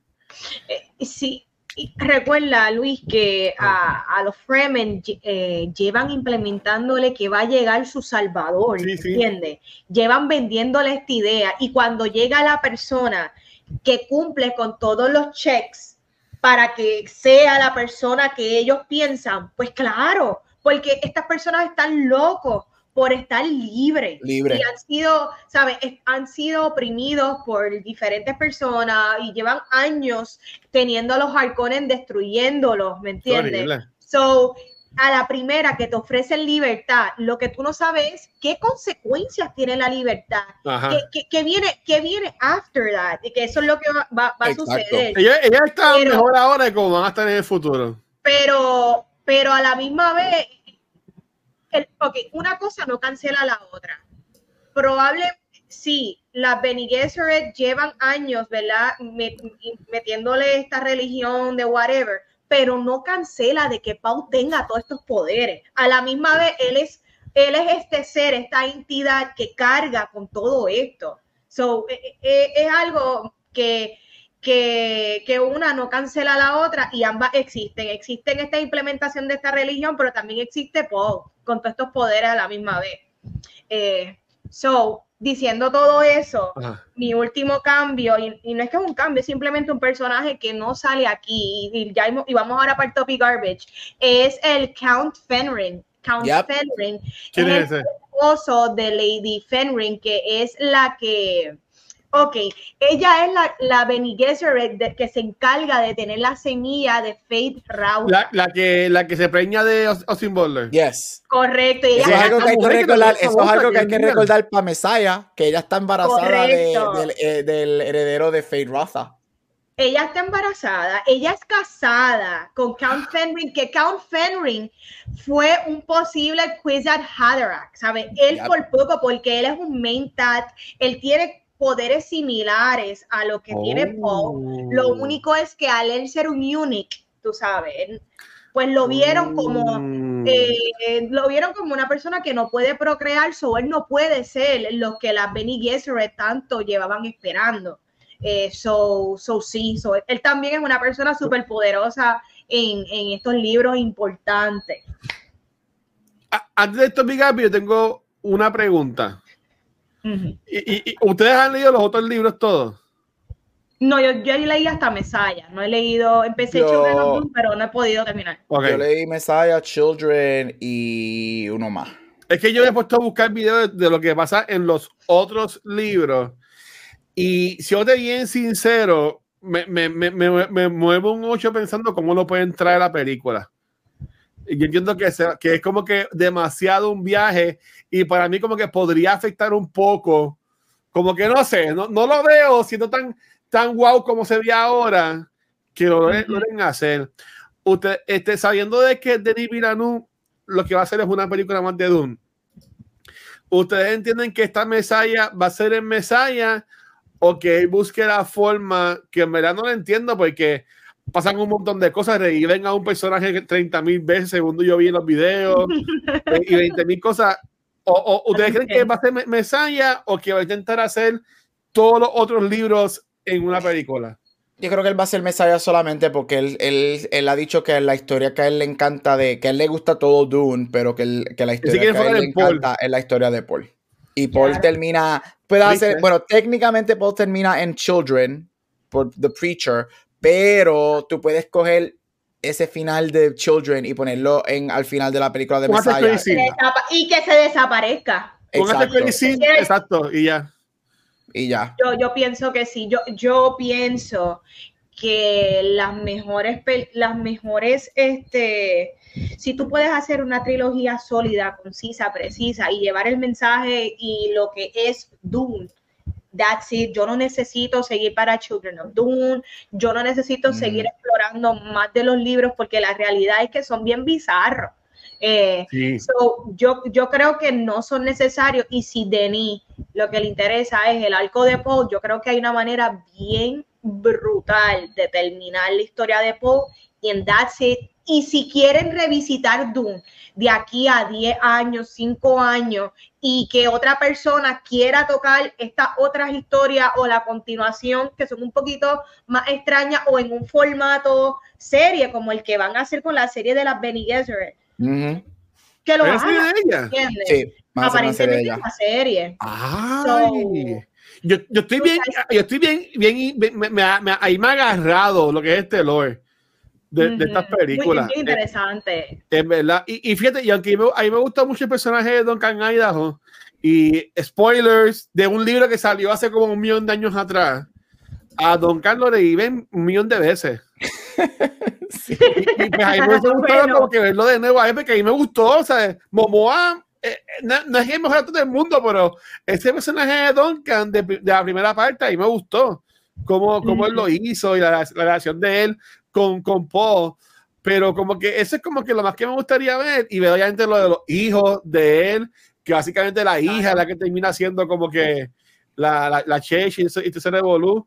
Este, Ah, le pasa a Chani. me, me se va a ser bien triste, porque si nos vamos ya por esa línea, este, en, en- en lo- bueno, ok, eh, aquí es spoiler, Corillo. En los libros, Spoiler de Messiah. videos. la película de que estamos hablando. exacto, en los libros, Paul muere, Shani muere, este, no sé si los demás mueran, por lo menos ellos dos mueren, y Shani muere por lo que yo vi en el video bien, bien triste, y Paul muere bien estúpidamente.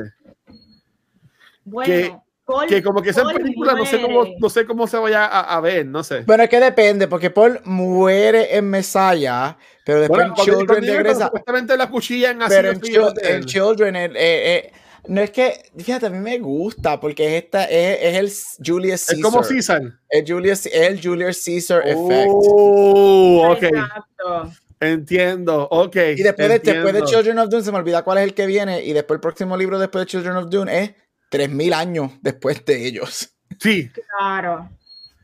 Mira, de las cosas más bizarras que van a pasar en Mesaya, que esto Ajá. ya estamos en un viaje cañón. Yo quiero saber cómo van a manejar porque Paul pierde la visión. ¿Sabes? eso, Paul, eso cabrón. ¿sabes? Paul pierde la visión y él solamente tiene que rely de, de su mente, de las visiones que él tiene aquí en la cabeza. E- e- Él empieza a rely de eso y, y Como no un niño.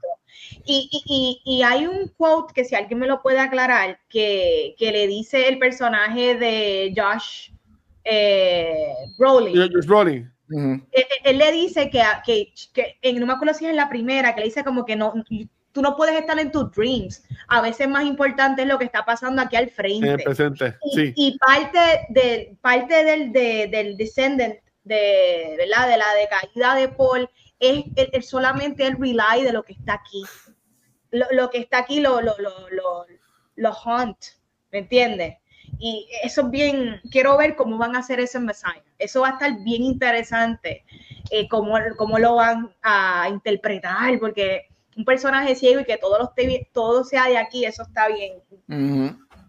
A, bien- a- bien a ustedes que leyeron, la- la- eh, que leyeron el libro, ¿le, le gustó cómo interpretaron la relación de Paul y Chani y después cómo se integra la princesa? Sí. Sí, a mí también. Cuando él le dice a la ella, película. Porque, eh, eh, sabe que ella está encojona con él, que Chani está encojona con él y no lo cree ni en pintura. Claro. Pues le dice, aunque tú me odies, yo sé que yo te amo a ti. yo te amo. Y todo lo que voy a hacer es por ti, por, y por, por nuestra gente y toda la cosa.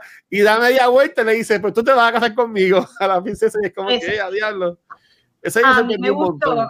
Porque después del, to- acuérdate que después que él se tomó la agua del, del gusanito y toda la cosa, ya él vio lo que va a pasar. Él ya sabe que en su futuro está Chani, que Chani es la madre de sus hijos. So, Ajá. él tiene de alguna manera una paz que eh, it's- esto va a funcionar. Some way, No, somehow. ok.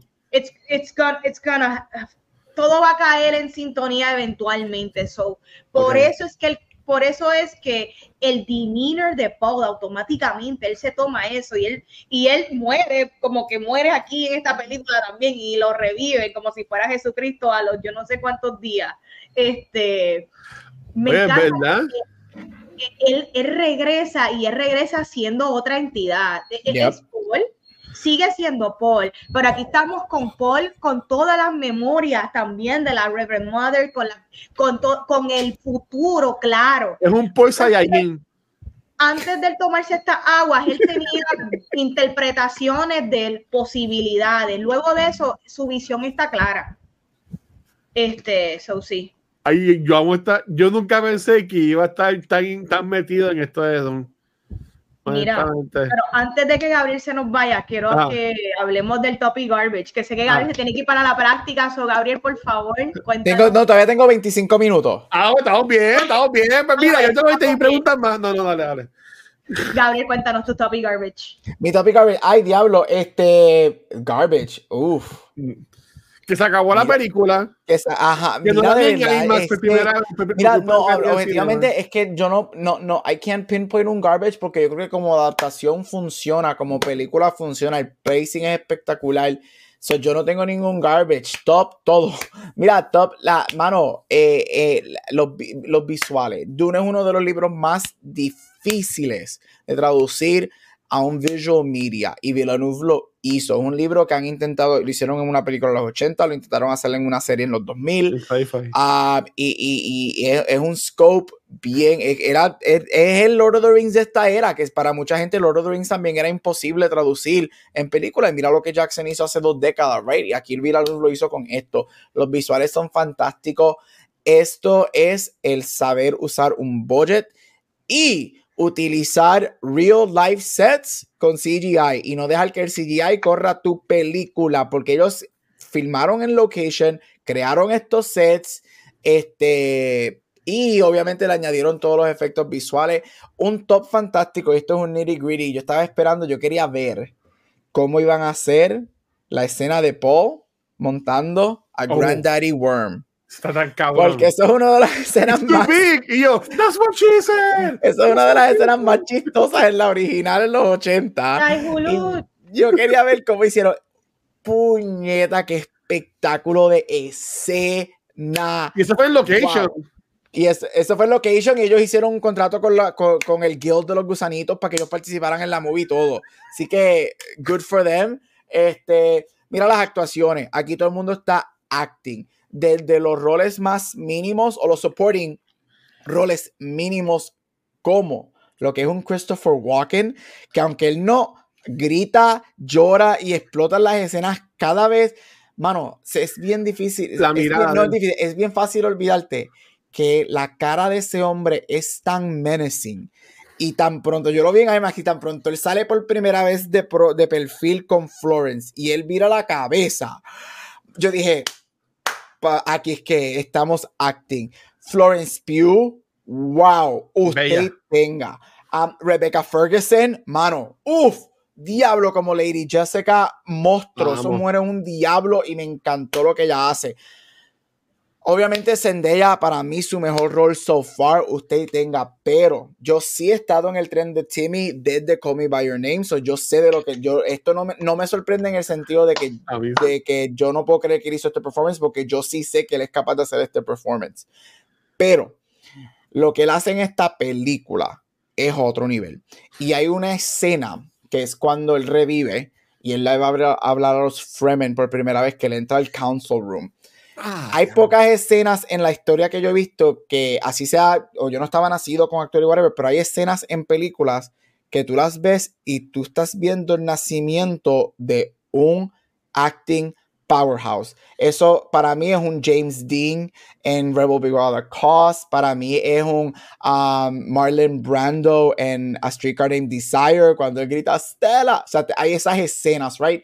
cuando Timothy le habla al council y le ah. habla a todo el mundo. Yo, y yo estoy en el tren de él desde Call Me By Your Name, pero yo creo que esa es la escena que va a definir el nacimiento de Timothy Chalamet como un actor de respeto. Lo que él hace en esa escena a mí me voló la fucking cabeza. Yo estaba en shock. Porque cuando tú pones la fisicalidad de Timothy, él no es alto, es lo que mide mi estatura, él mide como 5'10, él pesa 100 libras mojado. Él, o sea, de, Ay, por bello. las Kardashian le meten, le, le meten un nalgazo, la Kim Kardashian con las prótesis que tiene y el silicón y los mandan volando para otro lado.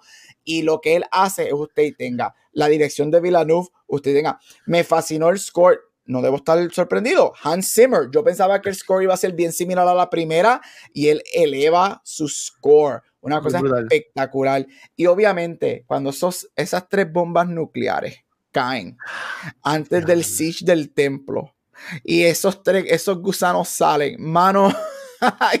mi cine estaba, las, las dos veces que yo la vi, yo la vi en Dolby un viernes y después la vi en IMAX el domingo las dos, todo el mundo, un uproar en el cine, de verdad. Usted tenga y curos para Villeneuve, tomar una serie y un libro que sí es bien complicado, bien difícil. Mucha gente le tiene mucho miedo y traerlo al cine, algo que mucha gente pensaba que era imposible. Sí. Eh, este, yo tengo mucho que añadir a, a contar todo de lo que está diciendo Gabriel. Honestamente, esto yo lo que diría es que el boquete por cuenta feo.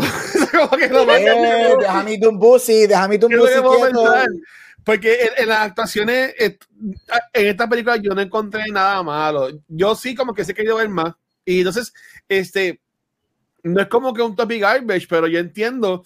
Yo mencioné al principio del episodio que estoy haciendo un cojón de chavo, pero con tantos cambios del libro, siendo este libro algo como que mucha gente como que, oh, como que alaban. Y entiendo que ese discourse como que Vivi podría afectar, pero también puede ser bueno porque la gente va a querer ver la película entonces para después las diferencias y 20 mil cosas. Pues honestamente, para mí esta película no quiere decir que es perfecta, pero eh, para mí es casi perfecta. Eh, es de las mejores películas completas que he visto, porque hay películas de distintas formas, ¿verdad? Está un World of Strangers, un American Fiction que a mí me, me volvió a casa cuando la vi, pues esto tiene drama, suspenso, tiene sci-fi, tiene acción, este, el caso está brutal, todo el mundo está en su top. Honestamente, ¿sabes? Yo, honestamente, yo estoy loco que sea mañana, a esta hora, yo voy a estar viendo la película, eh, porque es a las 8 y 40. So, yo estoy loco por ver la película que en verdad honestamente, este, Christopher Nolan tiene que estar empezando a dar los pies a David Villeneuve todos los días. Porque créeme que si, si, si se salió esta película el año pasado, no habría break para Oppenheimer. En mi opinión. Yo, entiendo que no, no, había break. Yo creo que se la llevaba Dune. O sea, Dune está demasiado. Pero no podemos hablar de algo que nunca pasó. Eso hubiese sido una conversación tan interesante para, para Award Spotlight y para lo que es el Oscar season. Si Dune hubiese salido, yo creo que iba, iba a romper con todo lo que se estaba, con, con la onda, la ola en la que iba, que es la que por lo que va ahora mismo. ¿Qué hubiese sido si Dune hubiese salido? Yo tengo una pregunta. Los The Rings, cuando ganó todos los premios, era todo más del área como que de hacer la película, no de actuación, ¿verdad? Eh, no, sí, la única, este, Lord of the Rings recibió una nominación para Ian McKellen por la primera. De supporting actor. Por supporting actor, for Fellowship of the Ring. Pero de ahí fuera, la Two Towers y Return of the King, nunca. Una falta de respeto porque Sean Astin se merecía una nominación por Sam, pero no, este Ian McKellen fue el único que recibió. ¿Tú entiendes que por lo menos Timothy eh, Javier Bardem y Zendaya pudieran coger nominaciones? Yo creo que Timothy Zendaya, Florence Pugh y Bardem. Ellos empiezan ahí en poquito. Lo que ya está brutal, pero sale ahí en poquito. Pero lo que ya se impactante, yo puedo verla entrando. Ok puedo verla entrando. Pero definitivamente las dos personas que yo creo que están en contention son Timothy y Zendaya para el año que viene. Austin Butler. Ah, y Austin Butler por supporting. Ese tipo está acá. Yo tengo que decir, ese tipo dice que no, yo me relajé la voz de, de Elvis. No he visto la serie de Apple TV que dicen que está media Ah, está buena, está, no, está buena. No es un masterpiece, pero está bien buena, está pues, buena. Pues hermano, Austin Butler es otro tipo. pero de hecho, Austin Butler casi ni sale en esa serie, él es supporting en esa serie. Mira, Austin Butler es that guy también. Corea entiendo que estamos en una buena generación. Estaba Austin Butler, Timothy, eh, que salen en todos lados, este, Barijian, este, y, y por Mezcal. Entiendo que, ¿sabes? El futuro del cine con ellos cuatro. y, la, y la mitad. Y, Tom Holland. Porque hay que poner también a Tom Holland ahí. No me lo saquen. Mire que Tom Holland llegándole a esto. Y aquí en esta película está la mitad de la generación nueva. Tom Holland hay que llevar a, a ellos. Sí, Spider-Man. Sí, está bien, Tom, tranquilo, está bien. Sit in your corner, denle, denle, la botellita al, al, bebé. Bendito. Mira, yo para mí, Topic Garbage que yo no lo he dicho. Antes de que Gabriel se vaya, Gabriel, ¿cuántos minutos quedan? como 10, 12 minutos más. Ah, no, bien, ok, pues voy, ok, comencemos con mis, sabes que yo voy a comenzar con Garbage porque yo sí tengo Garbage. Oh. Uh, controversial. Mira, en verdad no son Garbage, son cosas que yo pienso que la persona que no ha leído el libro y que solamente se ha basado en la película, quizás no ven la importancia de cierto aspecto. Y voy a empezar. Eh, el Spice Melange, yo creo que en las adaptaciones de la película no ha sido explicado bien la importancia de esta sustancia para el universo de Dune. Y esto no es que sea un garbage, pero por ejemplo, Luis tuvo una pregunta bien te ponen los ojos eh, azules, es lo que yo sé. Exacto, según la película, tú no entiendes que esto es literalmente la, todo este machinery, people travel gracias al Spice Melange. Sin eso no existe la, la manera de travel, ¿verdad? Porque que tampoco salen los del Space Guide, eh, ¿cómo es Spacing? Se me olvidó el nombre. Son un grupo de, son un grupo de seres, de, de personas que realmente son los que controlan el, el, el travel en el mundo de oh. que no han salido, no han salido aquí, pero ellos pueden tener eso gracias al Spice. Este, otra cosa, yo creo que sí, eh, Christopher Walken hizo muy buen trabajo en lo poco que le dieron, pero yo creo que la amenaza tan grande que es el Emperor yo creo que se pudo haber dedicado un poquito de más minutos al personaje eh, para quizás tú entender eh, la figura tan importante dentro del mundo de Dune. Porque eh, el espectador de la película quizás piensa, ah, pues, ah, pues este es el rey este es el rey de Dune. tiene que salir de la primera película, tiene que salir. Yo, yo creo que la mecánica de cómo es este mundo de estos planetas que son, ¿verdad? Que tienen sus líderes, pero el Emperor es el que va por encima de ellos y es el que toma las decisiones y ellos de abajo tienen que hacer lo que ellos digan. Este, yo creo que esas partes del mundo no fueron bien explicadas. Igualmente pienso que no afectan a la película. Las películas que tenemos hacen sentido. La importancia de ciertas otras cosas que a lo mejor en Mesaya y más adelante hubiesen servido de un poquito más ayuda a implementarla ahora, ahora. Pero nada, este, eso es lo que yo pienso, que, que no son garbage, pero son concerns. Eh, favorites, Giddy Prime. El planeta de los Harkonnen. Dios ah. mío, señor. ¿Eso era blanco y negro o eso era que era tomar así? Sol, el sol de ellos es negro, así que cada vez que tú estás expuesto al sol, te, pone la piel que no es blanco y negro, es una palidez, porque es una deficiencia de, es una deficiencia. Por eso, por eso es el, por eso es la maquinaria, por eso es que él usa el pitch ese y todo ese revolú. Estuvo cabrón. Eh, sería bien. Yo lo veo en Aima. Yo lo veo la mañana en Aima. Eh, eh, y por eso es que cada vez que ellos estaban indoor se volvía color y cada vez que estaban expuestos al sol ahí se les cambiaba por, por los colores. se ve distinto él, yo, no, es que, entiendo. no es que era, no es que era magic, era que cada vez que estaban expuestos esos 20 minutos, esos 20 minutos en ese planeta, la visión de Villeneuve en hacer eso. Estuvo bien cabrón. y se pelea. Estuvo bien cabrón. los fireworks que eran como splashes de pintura, así como que. Sí. Usted tenga. Brutal. Demasiado. Este, ok, Feirrauta me encantó. Timothy Chalamet, como él le cambia la voz, él, se convierte en una figura menacing. ¿Sabe? Eso es, esto, eso fueron como como uno red herring de lo que podría pasar, ¿verdad? De que Paul tiene la capacidad de convertirse en una persona que este no es el, este no es el nene humilde, carismático, que él no quiere ser el líder, él no quiere hacer esto, pero, I mean, es, es inevitable, esto es como Thanos, it's inevitable. No hay ningún, la realidad es que no hay ningún otro camino para Paul, ¿me entiendes? Eh, eh, y él lo quería evitar esto tiene que pasar. Pero era, era como que ya, ya, es tu, ya es tu destino, papi, estás jodido. It's inevitable. Esos son mis top, adicional a todo el cast que está increíble. Eh, y eso es mi top y garbage. ¿Alguien más tiene alguna otra cosita que quiera decir? Un millón, pero no hay. yo, yo, yo, estoy bien impresionado de esta película, honestamente. Y yo espero que la gente que quieran hacer, por ejemplo, o tengan interpretaciones de libros este, que en verdad vean cómo hicieron. Esto va a ser en los The Rings, en Star Wars de, de, esta nueva generación, en verdad. Y, yo, yo espero. Ya, y yo puse eso mismo en mi, en mi mini review en Facebook y en Twitter, que hay, hay ciertas películas que salen en un momento que marcan eh, Hollywood. Y yo creo que esta, ah, puedes ponerlo las dos together, pero específicamente de un Part 2 yo creo que es y marca este momento en el cine este momento en filmmaking, este momento post-COVID. Este, y, y, yo lo dije, yo creo que esta película es el Empire Strikes Back de ahora es el Two Towers, que para mucha gente obviamente Two Towers quizás no necesariamente es la mejor, pero Two Towers cambió, you had to be there, cambió el cine, especialmente esa última hora y 15 minutos en Helm's Deep con esas batallas que fueron todas prácticas, right? Esto es lo que Dune hace y, esto ahora mismo creo que es la tercera o la cuarta secuela mejor recibida en la historia.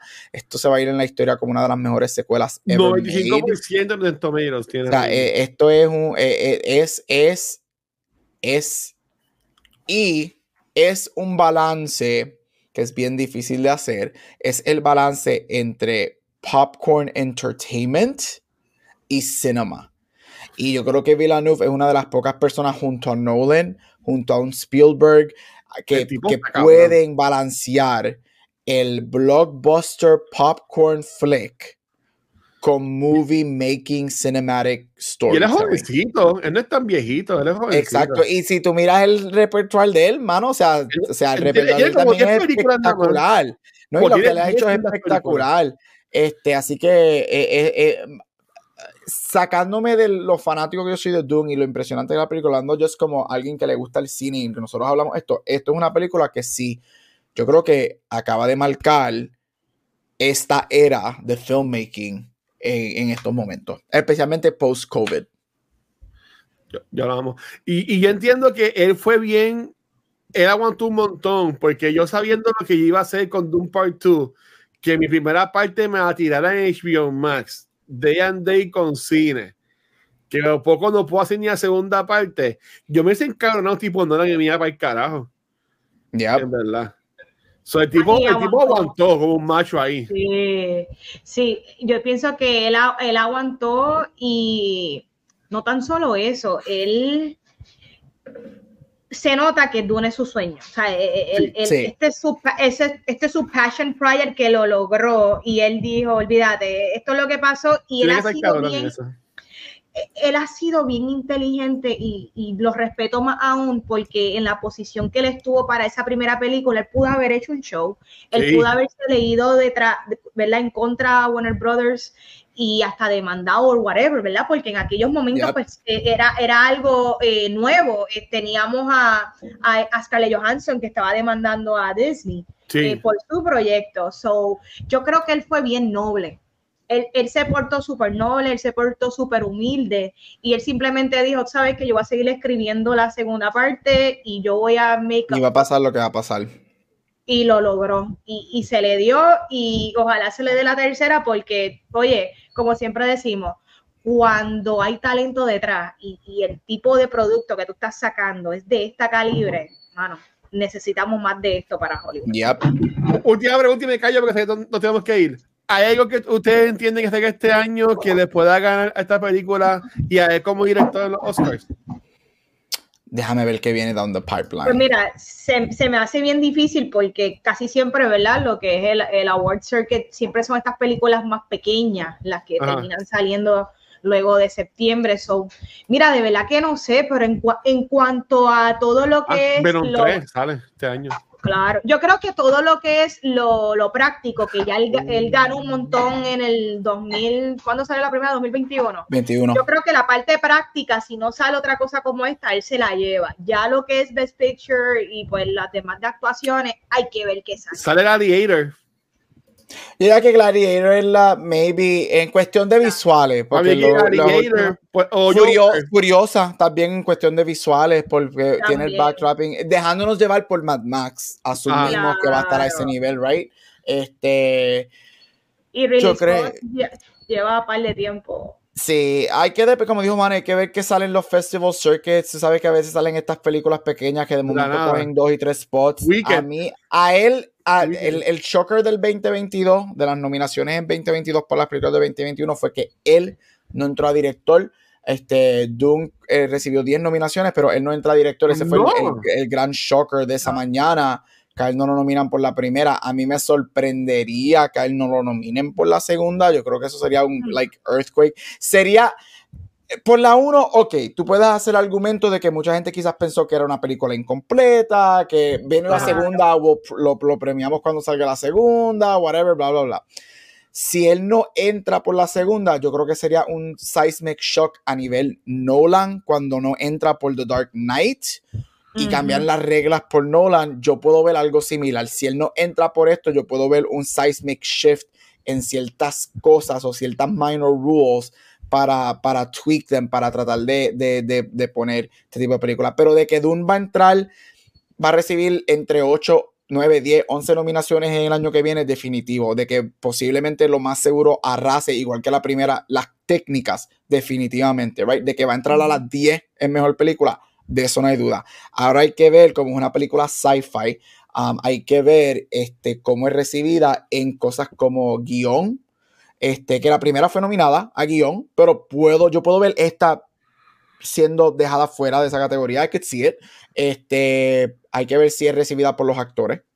Y pues obviamente él no entró en la primera, so hay que ver si los directores en esta lo ponen. Este, Pero eh, en cuestión de magnitud, yo creo que no va a haber ninguna película como esta. Yo diría que maybe Gladiator, que supuestamente es el ni Wicked, Nosferatu. No, Wicked para nada. No, y Nosferatu es bien diferente. Eh, Nosferatu va a ser espectacularmente visualmente un este sueño, pero es bien, bien diferente, right? Nosferatu no es grandiose como, como un Duke, no es un epic scale. Yo diría que lo más cercano al epic scale es Gladiator, un Mad eh, Furiosa, este. Zack Snyder, Rebel Moon Part 2. ok, ya te he dicho eso, vámonos para el carajo. Este, um, Part 2 este, no hoy en los cines. Esto yo creo. So, pues es lo que es, nuestras disculpas, pero gracias como quiera por escuchar y ver el episodio. Nos queremos, este, Vane. ¿Dónde te pueden conseguir, mi amor? Ahí me consiguen Instagram y Facebook como Vanesti. No se olviden de enviarme los besitos. Ahí está. Y a ti, Juan, este, hay que pensando en Juan, a Gabriel. ¿Cómo, eh? ¿Qué pasó aquí? vale, mira, escucha esto, Dios mío. Falta de respeto, ¿ves? Por eso es que. Por, por, pero, Juan, pero Juan, este que está te queremos, Juan. Rachel, ya no, ya, ya no estoy interesado en tu. En tu Mira, en tu, ¿dónde consiguen el, el Doom Pussy, Gabriel? Doom Pussy, Watcher, Doom Pussy. Dios mío, Watcher. ¿Tú ves? ¿Tú ves? Ave María. Mira, me puedes conseguir en todos social media como Gabucho Graham. Gente, la semana que viene, y Vane y Luis no saben esto, así que se están enterando. Oh. La semana que viene, Our Spotlight regresa, es el jueves antes de los Oscars. Así que eh, los tiro al medio en preparación. Watcher y Vane, necesito que por lo menos piensen a quién ustedes les gustaría ver este, o por quién ustedes votarían en mejor película, director y en las categorías de actuación. Así que Oscars, una semana y media, la semana que viene mis predicciones y hablando de los Oscars en Award Spotlight, Gabucho Graham. Ahí está, brutal. Este, y hay que reconocer que eh, eh, Pierre Critics Association, este, Taya Gabriel, en los reviews de Avatar. So, felicidades, Gabriel, por eso. Este, I'm somebody. ¿Viste? Mira, a mí me pueden conseguir en cualquier red social como El Watcher y a Cultura Secuencial nos consiguen en cualquier proveedor de podcast. Gracias, como siempre, a Spotify por podcast para especial este y todo otro episodio. Nos pueden ver en cualquier red social, Facebook, Instagram, YouTube, en cualquier lado por donde único nos ven en vivo acá en Twitch donde esta semana grabamos el lunes Noob Talk, estuvo muy bueno con A. James. Ayer grabamos este de movies que hablamos de One Day, película que yo amo y es espectacular. Y hoy pues gozamos con Doom Part 2, por lo cual yo este sábado voy a estar llevando a cabo mi primer maratón de Solar de este año 2024, jugando a beneficio de la Fundación de Niños de Puerto Rico, así que lo espero por acá.